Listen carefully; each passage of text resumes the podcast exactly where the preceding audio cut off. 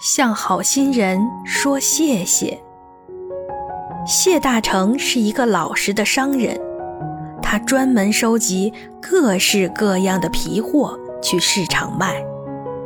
这天，谢大成看到刘三爷有一批漂亮的皮货，一口气把所有的都买了下来。第二天一大早，谢大成把皮货整理好，准备到县城去卖。他路过一片树林，走累了，就找了一处树荫坐下来休息。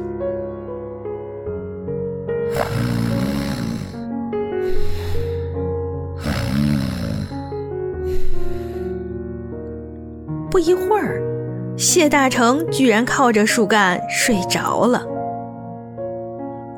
这时候，从树林里闪出两个人影。这两个强盗把谢大成狠狠地打了一顿，又抢走了他的东西，逃跑了。谢大成伤得很重，根本走不了路，只有躺在树下呻吟。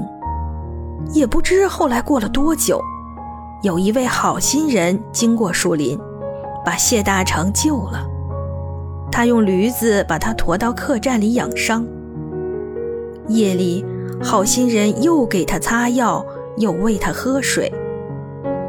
第二天，等谢大成醒了，却没有看见这位好心人的身影，他只能在心里说一百声谢谢。